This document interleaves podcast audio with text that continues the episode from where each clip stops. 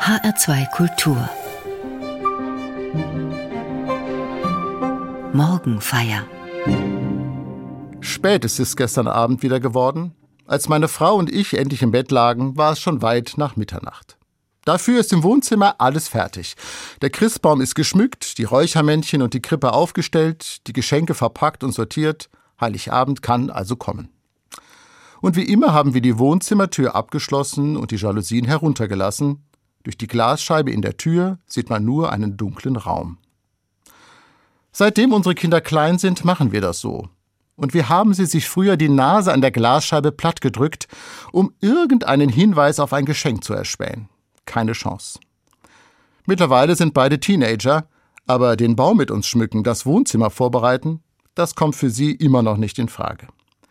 Mama, Papa, das müsst ihr doch machen. Es muss so sein wie jedes Jahr, haben sie uns gesagt, als wir vor ein paar Tagen gefragt haben, ob sie dieses Jahr nicht mal bei den Vorbereitungen etwas helfen wollen.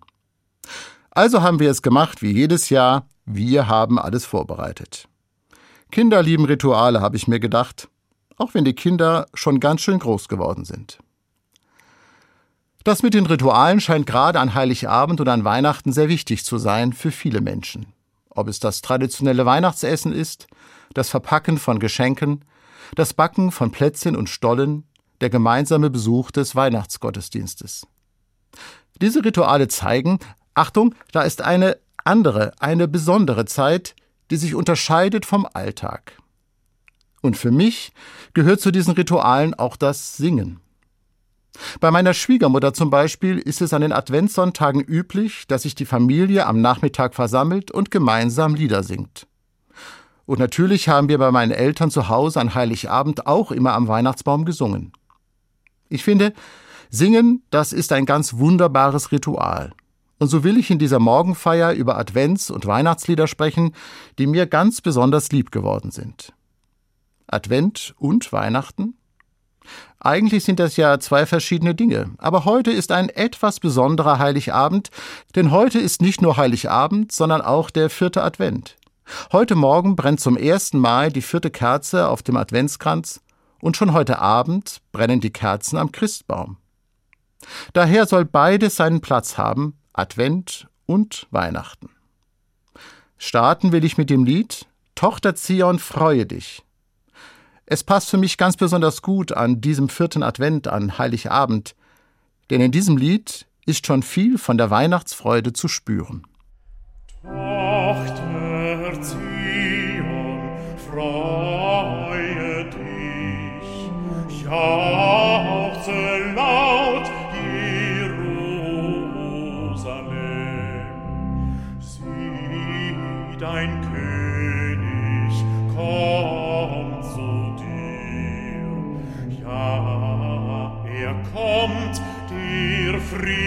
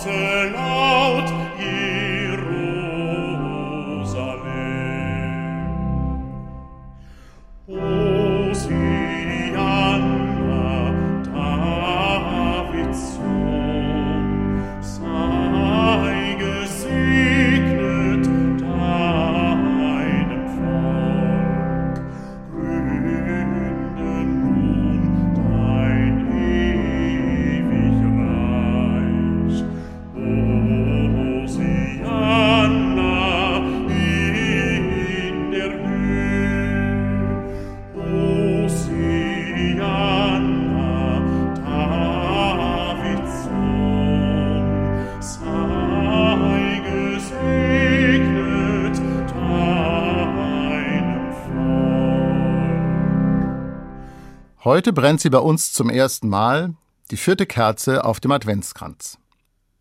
Ich mache mir dabei die Bedeutung des Worts Advent mal wieder ganz bewusst. Advent, das heißt übersetzt Ankunft. Und bei dem Wort Ankunft denke ich zuerst mal an sich auf den Weg machen und sein Ziel erreichen, auf alle Fälle an Aktivität, an Bewegung.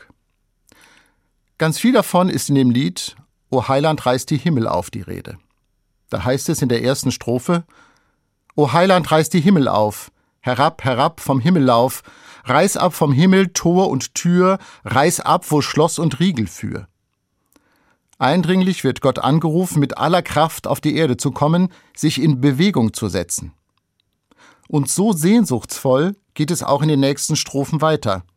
Da geht es zum Beispiel um die größte Not, die Gott endlich wenden soll. Das hat sicher mit dem Verfasser des Liedes zu tun, dem Jesuitenpater Friedrich von Spee. Ihm wird das Lied zugeschrieben, das erstmals 1622 veröffentlicht wurde. Friedrich von Spee lebte in der Zeit des Dreißigjährigen Krieges, einer Epoche von Krieg und Zerstörung, Verwüstung und Vertreibung in ganz Europa. Ich finde, das merkt man diesem Lied an. Nicht umsonst spricht Spee von der Erde als Jammertal. Da denke ich heute an Israel und den Gazastreifen oder an die Ukraine, an viele Länder in Afrika. Und ich denke auch an Menschen bei uns, die verzweifelt und vereinsamt sind. Trotzdem ist O Heiland reißt die Himmel auf kein resignierendes Lied. Bei allen weltlichen Katastrophen bleibt für Spee Jesus Christus die große Hoffnung. Er ist für ihn der Trost der ganzen Welt, wie es in der vierten Strophe heißt. Ich schätze den Charakter dieses Liedes sehr, weil es ein durch und durch menschlicher, beinahe anklagender Anruf an Gott ist. Gott, komm in diese Welt, in der so viel Leid und Chaos herrscht, und bring Segen und Heil. Oder wie es Friedrich von Spee ausdrückt, O klare Sonn, du schöner Stern, dich wollten wir anschauen gern. O Sonn, geh auf, ohn deinen Schein in Finsternis wir alle sein.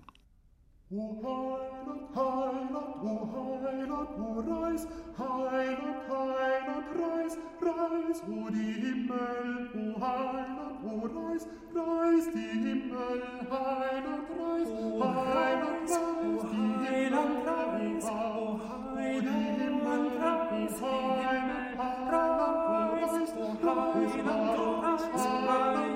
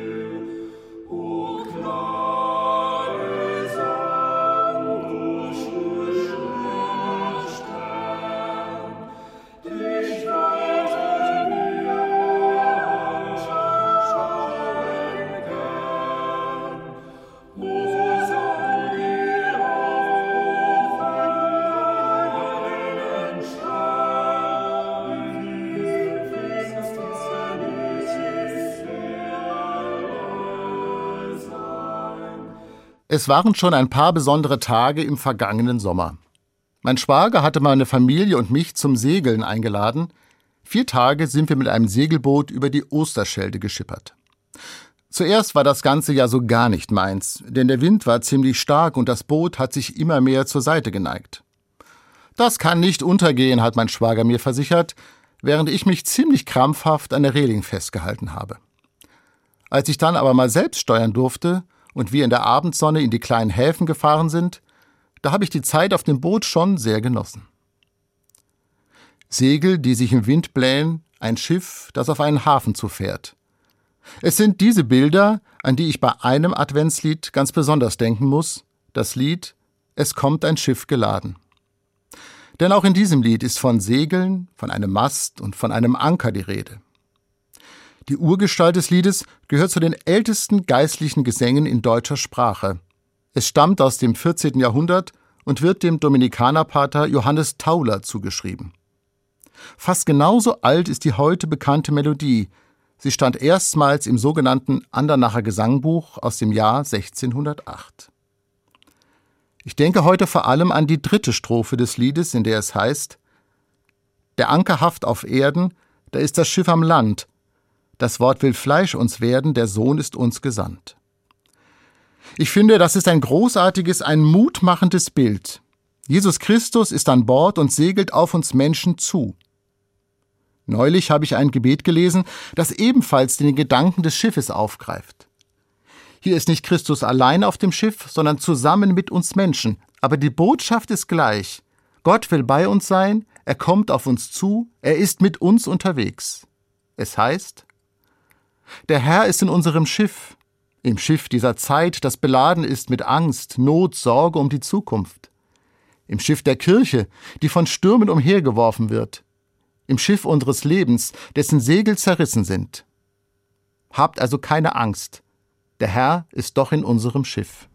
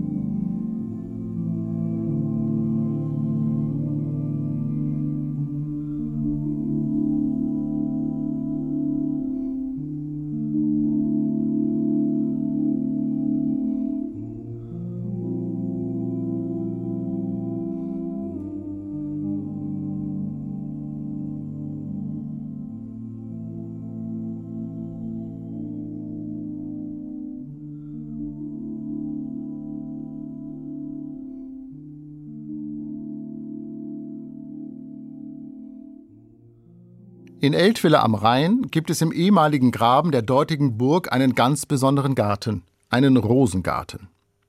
Hier blühen Tausende von Rosenstöcken in zahlreichen Sorten, darunter viele Raritäten und historische Rosen. Im Sommer ist die Luft von einem herrlichen Duft erfüllt, Insekten schwirren durch die Luft. Daran muss ich heute an Heiligabend denken, denn eines meiner liebsten Weihnachtslieder ist Es ist ein Ros entsprungen. Ich mag dieses wunderbare Bild, mitten im kalten Winter erblüht eine Rose, eine Art botanisches Weihnachtswunder. Aber ich habe gelernt, der unbekannte Dichter hat sich eine kleine literarische Freiheit erlaubt, denn eigentlich müsste es Reis heißen, nicht Ros. Ein Reis ist ein kleiner Zweig. Noch heute kennt man den Begriff Reisig.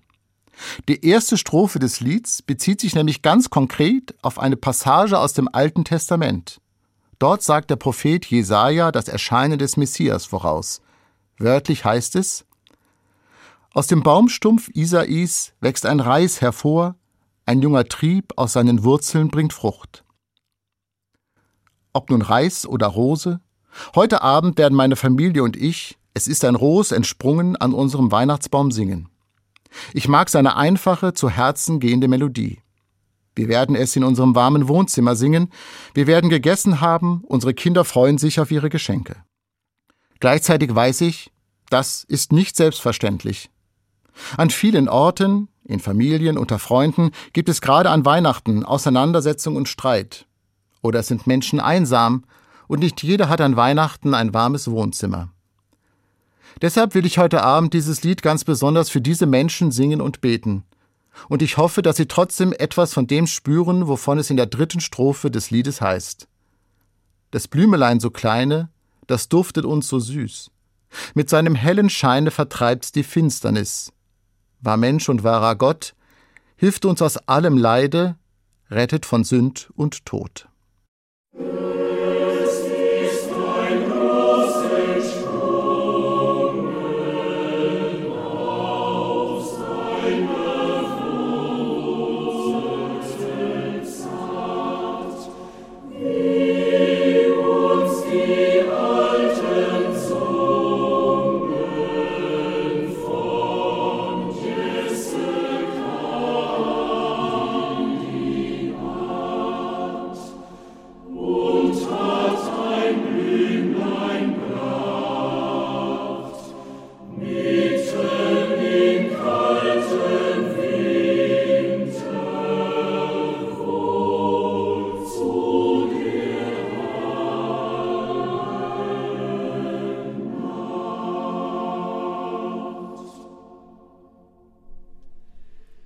No.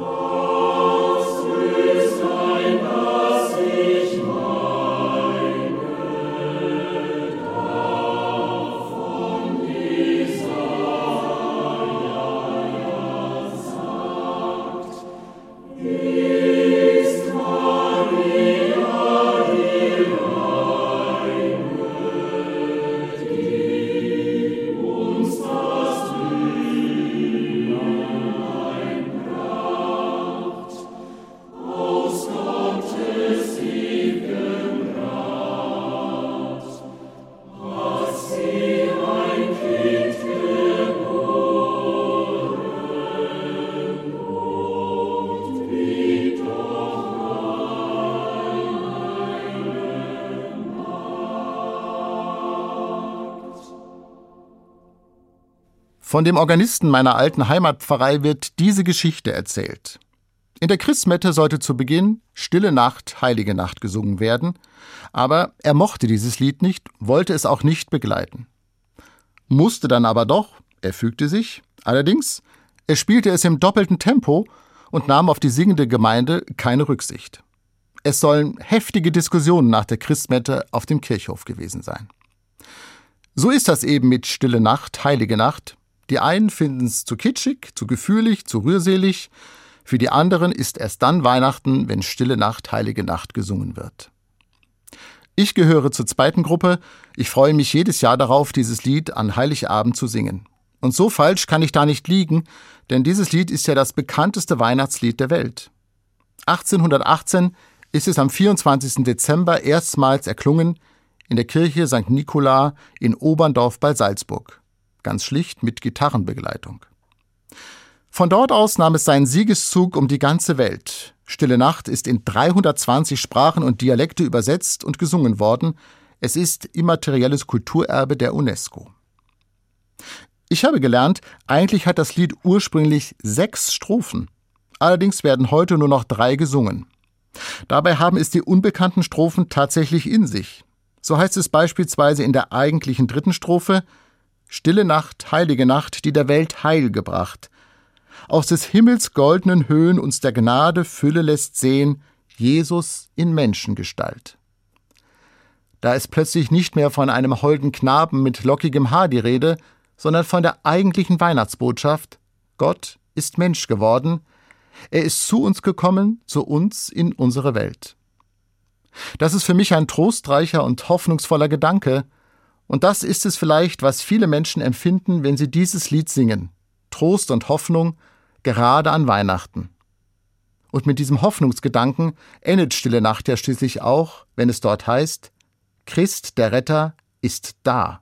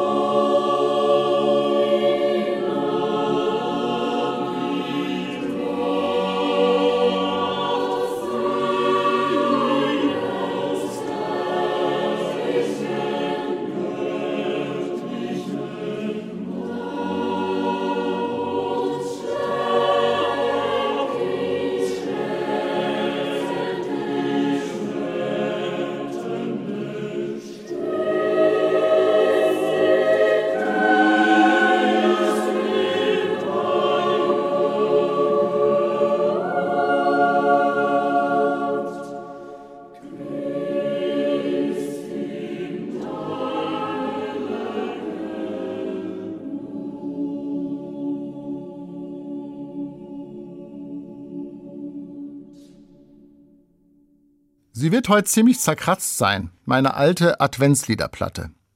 Ich kann mich noch gut daran erinnern, wie ich als Kind die Lieder auf dieser Schallplatte rauf und runter gehört habe. Sie steht heute noch im Plattenschrank meiner Eltern. Und es gibt auch ein Bild von mir, es muss aus den späten 1970er Jahren sein. Da sitze ich mit meinem besten Freund auf unserem orangefarbenen Wohnzimmersofa. Wir beide halten die Plattenhülle in der Hand und singen inbrünstig. Fünf oder sechs Jahre, bin ich auf diesem Bild alt. Diese alte Schallplatte und das Bild von mir als Fünfjährigen, sie erinnern mich daran, dass ich immer gerne gesungen habe. Und Singen ist ein wichtiger Teil meiner Glaubenspraxis. Nicht umsonst sagt man, wer singt, betet doppelt. Singen gibt mir Freude, Hoffnung und Trost. Und heute am vierten Advent und am Heiligabend singe ich die Lieder, von denen ich heute in dieser Morgenfeier erzählt habe, und vielleicht auch noch ein paar mehr. Und ich denke auch an das Lied Adeste Fidelis, in dem es heißt Herbei, o ihr Gläubgen, singet Jubellieder und kommt, kommt nach Bethlehem. Christus der Heiland stieg zu uns hernieder, kommt, lasst uns anbeten, den König, den Herrn.